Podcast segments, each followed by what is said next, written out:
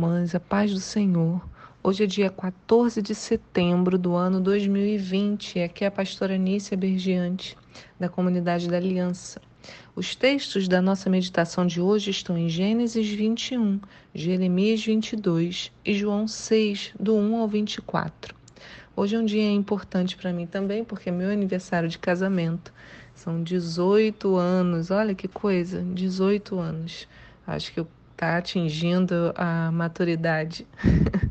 então, mas o que é importante a gente falar no dia de hoje é essa preparação para os dias que virão. A gente tem no sábado, no domingo, desculpa, o retorno ou o teste do retorno aos nossos cultos presenciais. E é um momento especial porque durante a festa de Rosh Hashanah, e a festa de Yom Teruah, o dia do Ano Novo Bíblico, e a festa das trombetas, Yom Teruah, o dia do Teruah. Teruah significa chofar, então o período em que nós ouvimos o som do chofar. A cada sexta-feira, nos Shabbats, até chegar o dia da festa, a gente vai ter estudos explicando sobre essa festa. Então eu vou, junto com os irmãos, construindo, né, nos preparando para esse dia. Então, convido você a estar conosco no Shabat, nessa sexta-feira, às 19h30. E na próxima também. Nós começamos na sexta-feira passada. Então, se você não viu, pode ir lá no nosso canal no YouTube, chama CATV, Comunidade da Aliança TV, e buscar os vídeos. Lá você consegue ver os cultos, né? E também esse estudo da semana passada, na sexta-feira. Então, quando ouvimos o som do chofar, nossa alma ela é despertada do sono. Somos lembrados de nossos caminhos e a nossa atenção ela é despertada. É como se dissesse: acordem, o dia da redenção logo chega. Durante esse período, nós lemos textos muito interessantes. O primeiro, que está no nosso devocional de hoje, é sobre a gravidez e o nascimento, gravidez de Sara com o nascimento de Isaac, Sara, a esposa de Abraão. Em Gênesis 21, no versículo 1, lemos o seguinte: O Senhor se lembrou de Sara como tinha dito, e lhe fez como havia prometido. Sara concebeu e deu a Abraão um filho na sua velhice, ao tempo determinado de que Deus lhe falara. E Abraão pôs no filho que lhe nascera, que Sara lhe dera, o nome de Isaque. E Abraão circuncidou seu filho Isaque quando tinha oito dias, conforme Deus lhe ordenara. Ora, Abraão tinha cem anos quando lhe nasceu Isaque, seu filho. Pelo que disse Sara, Deus preparou um sorriso, um riso para mim, e todo aquele que o ouvir se rirá comigo. E acrescentou: quem diria a Abraão que Sara havia de amamentar filhos? No entanto, lhe dei um filho na sua velhice. Observe que o texto diz que o Senhor se lembrou de Sara. Talvez né, na sua Bíblia não diga assim, mas, porque na maioria das traduções está escrito que o Senhor visitou a Sara. Mas no hebraico a palavra correta seria lembrou-se. Quando chegamos neste período de festas e ouvimos o som do chofar, começamos a nos atentar para os nossos desvios de rumo. Então passamos a clamar ao Senhor para que ele se lembre de nós. É o que lemos em Miqueias 7 que nós falamos na semana passada, que diz no versículo 18: Quem é, pois, comparável a ti, ó El, Deus, que perdoa todos os nossos pecados e não mais lembra a transgressão do remanescente da tua herança. Eis que tu não permaneces irados para, irado para sempre, pelo contrário, teu prazer eterno é demonstrar o teu amor. De novo terá compaixão de nós, pisará as nossas malignidades e atirará todos os nossos pecados nas profundezas do mar. Mostrará a tua lealdade a Jacó e o teu amor misericordioso a Abraão, conforme assim o prometeste sob juramento aos nossos antepassados na antiguidade. Quando nos arrependemos, Deus de novo terá compaixão de nós, como o texto acabou de dizer. De novo terá compaixão de nós. Ele é incansável, ele não desiste. Aleluia. No caso de Sara, foram muitos anos de espera. Os estudiosos dizem que foi neste período de festas que Deus se lembrou de, de Sara e de Abraão.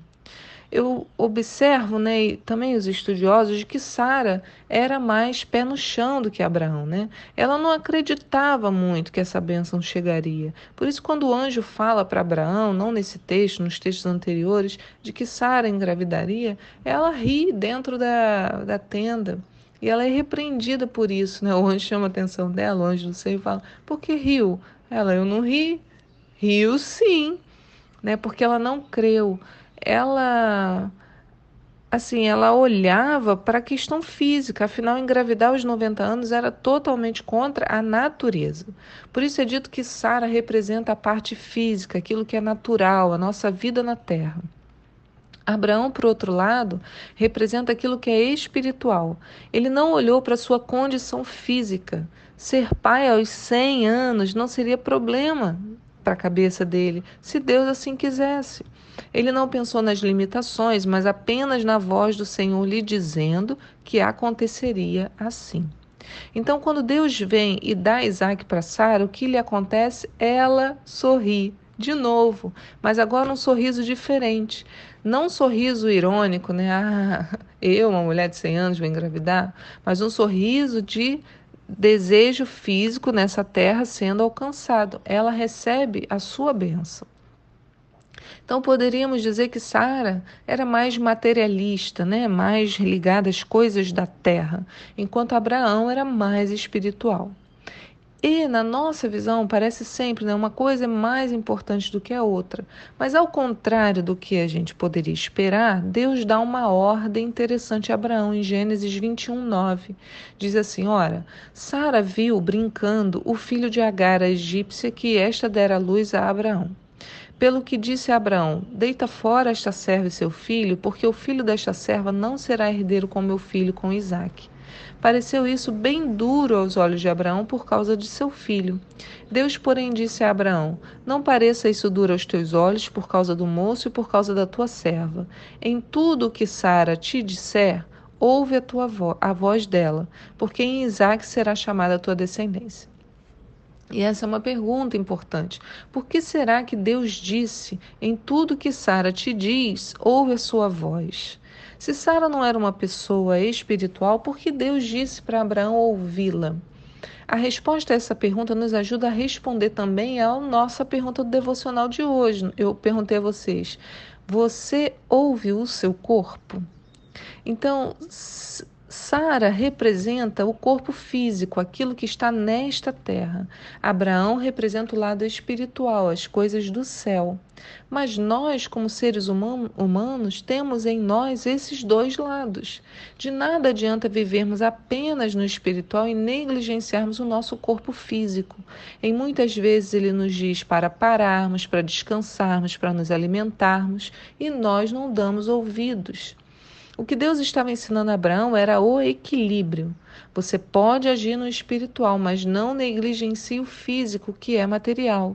Além disso, não há problema em trabalhar, em ter projetos, em tocar nesta terra, desde que você equilibre as duas coisas. E entenda o que é mais importante. É mais importante as coisas do alto. Porém, eu, como ser humano, continuo tocando nesta terra e eu não vou virar um ser completamente espiritual. Inclusive, quando eu estou na terra executando as coisas da terra, o espiritual que há em mim me conduz. Então, Isaac representa o sorriso porque uma necessidade física foi satisfeita. É isso que acontece conosco. Precisamos desses pequenos sorrisos nos nossos sonhos, nas nossas vidas diárias. Sonhar também no plano físico é importante, mas não é para ficarmos nele. E é nesse momento que o chofar se torna tão importante, porque ele nos lembra: Ei, desperte para o que é espiritual, retorne ao Senhor e aos seus planos. Foi isso que Jesus fez no texto de hoje, em João 6,4. Achei fantástico que os dois texto apareceram juntos, né? A gente nunca sabe o que vai acontecer. Mas no texto de hoje, em João 6, versículo 4, diz: Ora, a Páscoa, uma festa dos judeus, estava próxima, e Jesus ergueu os olhos e, vendo uma grande multidão que vinha em sua direção, disse a Filipe: Onde compraremos pães para lhes dar a comer? Mas disse isso apenas para o provar, pois ele, Jesus, bem sabia o que ia fazer. Jesus também viu a necessidade física daqueles homens. Ele viu que eles precisavam comer e os alimentou com o milagre da multiplicação dos pães. De cinco pães e dois peixes, alimentou todo mundo e ainda sobraram doze cestos cheios de pedaços. Lindo, do número perfeito, sete, saíram doze tribos. Muito lindo. Mas Jesus não queria deixar o povo apenas no plano físico. Ele deixa claro, porque logo depois quando essa mesma multidão vai correndo, porque quando eles despertam e veem que Jesus não está ali, né, no versículo 24 diz: é, eles perceberam que Jesus não estava ali nem seus discípulos, entraram em seus barcos e partiram para Cafarnaum à procura de Jesus. E tendo-o encontrado do outro lado do mar, perguntaram a ele: Mestre, quando chegastes aqui? E Jesus respondeu a eles assim: em verdade, em verdade vos afirmo: vós me buscais não porque vistes os sinais, mas porque comestes o pão e se fartastes. Trabalhai não pelo alimento que se perde, mas pela comida que permanece para a vida eterna, alimento que o Filho do Homem vos dará, pois Deus, o Pai, colocou sobre ele o seu selo. Então Jesus aqui se torna o próprio chofar, fazendo com que o povo retornasse ao que era mais importante. Ele não negligenciou o físico, como Deus ensinou a Abraão, mas ele não permitiu que o povo ficasse apenas nesse nível.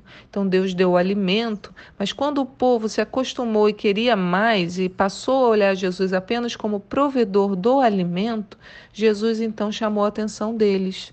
Vai ensinar o equilíbrio. Trabalhai não pelo alimento que, que se perde, que perece, mas pela vida que permanece para a vida eterna. Então, hoje, a gente aprende, que a gente escuta o nosso corpo, a gente sonha, a gente planeja, a gente executa, mas nós não podemos nos deixar envolver por essas coisas. Nesta semana temos a chance de ouvir o som do chofar e recomeçar.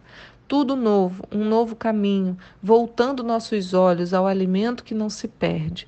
É momento, é semana, é tempo de reflexão, é tempo de equilíbrio. Que o Senhor te abençoe no dia de hoje. Que o Senhor sacuda, né? Que esse chofar toque. Se você puder, coloca no, no YouTube, ouve.